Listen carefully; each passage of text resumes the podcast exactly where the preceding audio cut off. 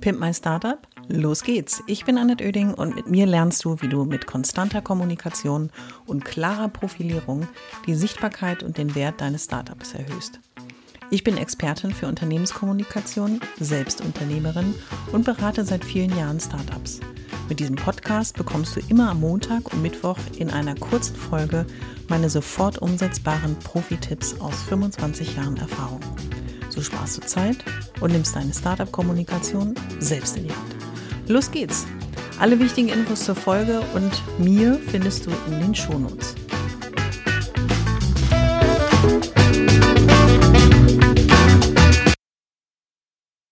Schön, dass du wieder eingeschaltet hast zu dem Pimp My Startup Podcast. In den nächsten zehn Minuten oder vielleicht auch neun wenn ich mich heute mal kurz fassen kann, dann wirst du feststellen, ähm, dass der Pimp My Startup Podcast nicht der Podcast mit dem erhobenen Zeigefinger ist, wo ein Klugscheißerchen ins Mikrofon ähm, palavert und sagt, so, ab jetzt musst du alles anders machen.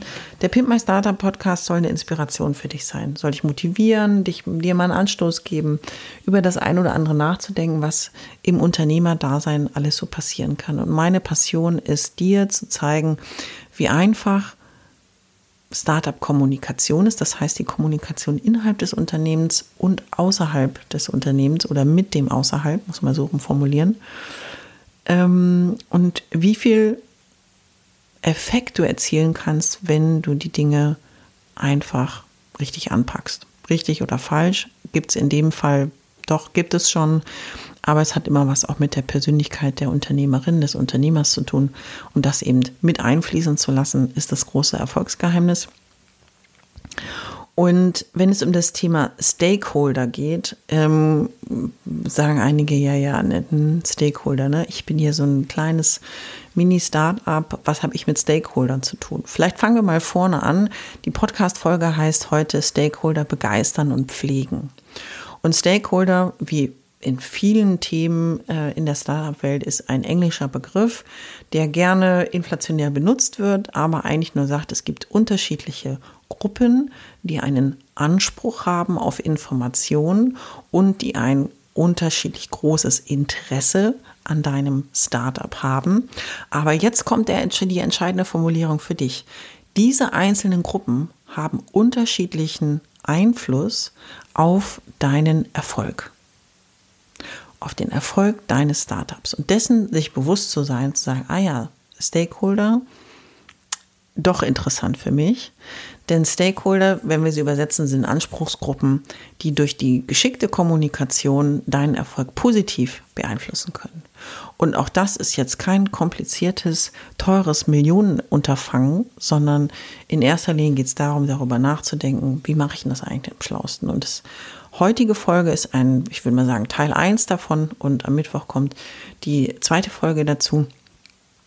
Und die Stakeholder-Kommunikation ist durchaus etwas, was dich interessieren sollte, ob du jetzt solo selbstständig bist oder äh, ein mittelgroßes Unternehmen bereits führst oder eben auch das Ganze schon sehr äh, umfassend in einer mega großen Organisation betreibst, durchaus immer wieder mal drüber nachzudenken, hat sich da was verschoben, verändert, muss ich in meiner Kommunikation auf das ein oder andere vielleicht nochmal anders achten. Also du standest ein Unternehmen und stellst fest, dass auf einmal nicht nur der Kunde für den Erfolg deines Startups wichtig ist. Es sind MitarbeiterInnen, BankerInnen, InvestorInnen, JournalistInnen, PolitikerInnen beeinflussen deinen Erfolg. Es sind noch ganz viele andere. Es hängt immer davon ab, was für eine Art von Business du betreibst, in welchem Land du dich bewegst oder Ländern, was eben unterschiedlich auch vom, äh, kann die Gruppe unterschiedlichen Einfluss haben. Und ähm, wie dein Business an sich aufgebaut ist und dein Konstrukt ist. Also schau dir doch einfach mal an, ähm, wie du sie in die Kommunikation einbindest, um sie letzten Endes zu begeistern. Ich empfehle an dieser Stelle schon mal, nicht am Schluss, ähm, zu schauen bei www.pimpmystartup.de/slash gratis habe ich dir ein Workbook zusammengestellt, wo du nämlich, mit einfachen, übersichtlichen Zusammenstellungen lernst, erstens, wie mache ich eine Stakeholder-Analyse, das heißt, ich teile nach Interesse und Einfluss die unterschiedlichen Gruppen in die Kategorien A, B, C, D ein. Und dann überlege ich mir, Mensch, was ist eigentlich deren Interesse? Wie regelmäßig muss ich mit denen eigentlich kommunizieren und wer gehört eigentlich zu dieser Gruppe? Um dann für dich zu überlegen, auf wen sollte ich mich konzentrieren in der Kommunikation und auf wen vielleicht nicht im Schwerpunkt. Ja. Aber springen wir mal in die drei Tipps, denn in jeder Folge gebe ich dir drei sofort anwendbare und vor allen Dingen praktische Tipps. Weil wenn ich ein Buch schreiben wollte, um theoretische Abhandlungen über Kommunikation zu machen, hätte ich es gemacht, wollte ich aber nicht, wollte dir nämlich praktische Hilfe geben. Los geht's. Also, Tipp Nummer eins in der heutigen Folge. Nimm dir ein Blatt Papier, nimm dir eine Notizfunktion in deinem Rechner oder irgendein anderes Tool, ein Flipchart, total oldschool.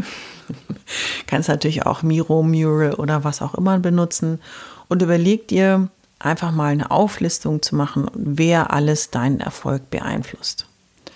Und schreib unbedingt diese Gruppen auf. Du kannst wenn du kurz gestoppt hast und dir das gratis Workbook runtergeladen hast, weißt du, was ich meine. Das heißt, schreib mal auf, wer sind alles so die Stakeholder, also Anspruchsgruppen in deiner Kommunikation? Sind es Kunden, es sind Mitarbeiter, es ist Management, es sind Politiker, es sind Banker, es sind Investoren, es sind ähm, vielleicht auch Verbandsvertreter und, und, und. Also schreib die einfach mal alle auf eine Liste auf. Schritt und Tipp Nummer zwei bewerte jetzt also die in einem X- und Y-Achsensystem auf der X-Achse vielleicht die Größe des Einflusses, auf der Y-Achse die Größe des Interesses und schau mal, wen würdest du dort einsortieren. Mach vier Quadranten und schreib mal einfach die rein, wo du sagst, mh, hm, die haben ein großes Interesse, aber einen kleinen Einfluss. Die haben ein kleines Interesse, aber ein großes, einen großen Einfluss. Oder sie haben eben kein Interesse und keinen Einfluss. Alles das kannst du jetzt hier einmal eintragen. Und wenn du diese Bewertung vorgenommen hast, überleg einfach mal, wer ein großes Interesse und einen großen Einfluss auf dein Startup, deine Geschäftstätigkeit, dein Unternehmen hat wie häufig solltest du die Person womit pflegen?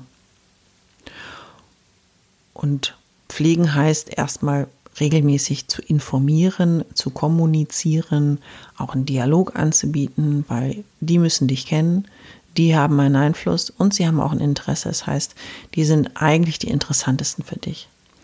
Und die, die sowohl die ein kleines Interesse, aber einen großen Einfluss haben, ist eben die Frage, wie kannst du sie vielleicht für dich begeistern, die ein großes Interesse haben, aber einen kleinen Einfluss sind ähm, vielleicht sowas wie Massenmedien, wo es interessant ist, dass jemand über dich berichtet, wo aber jetzt nicht massiv dein Geschäftskonstrukt dadurch durch die Decke gehen wird. Und überleg dir nicht nur, wie häufig du vielleicht mit diesen verschiedenen Gruppen, die du jetzt klassifiziert hast, sprechen möchtest, informieren möchtest, eine E-Mail verschicken, ein Mailing, äh, eine Presseaussendung machen oder oder, sondern eben auch das, das Tool und die Inhalte auch zu überlegen. Und zum Schluss dieser Folge, denn da sind wir jetzt nämlich schon angelangt von Teil 1, kann ich dir sagen, das ist eine klassische Stakeholder-Analyse, die du jetzt gemacht hast für die Kommunikation. Du machst sie sicherlich oder hast sie auch gemacht in deiner, äh, in deiner Businessplanung, aber auch in der Kommunikation mal darüber nachzudenken, konzentriere ich mich eigentlich in meinen Kommunikationsmaßnahmen auf die richtigen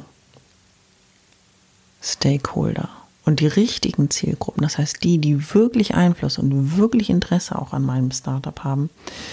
Das ist eine gute Reflexionsaufgabe und es hilft dir, eben nicht alle gleich zu gewichten und nicht alle gleich zu betrachten, sondern in deiner täglichen Arbeit deine Energie, deine Zeit, deine Maßnahmen auf diejenigen zu konzentrieren, die dir wirklich beim Erfolg deines Startups behilflich sein können. Und die Basics festzulegen, kann immer helfen. Und wenn dir mein Workbook hilft, dann freue ich mich natürlich auch über ein kurzes Feedback. Wenn dir es Spaß gemacht hat, wenn du sagst, na, nicht, ähm, ich habe da noch mal eine Frage, dann weißt du, wo du mich erreichen kannst, entweder bei Instagram oder bei Facebook. Schreib mir einfach eine direkte Nachricht oder auch über die Webseite. Da hast du auch verschiedene Kontaktmöglichkeiten www.pipmeisterter.de und dann beantworte ich das gerne und ich hoffe, der erste Teil hat dir gut gefallen und am Mittwoch kommt der zweite Teil. Und los geht's! Ich hoffe, es hat dir gefallen und du bist durch meine Tipps ein wenig schlauer, aber vor allem mutiger geworden. Ich freue mich, wenn du meinen Podcast abonnierst und so ab jetzt keine Folge mehr verpasst.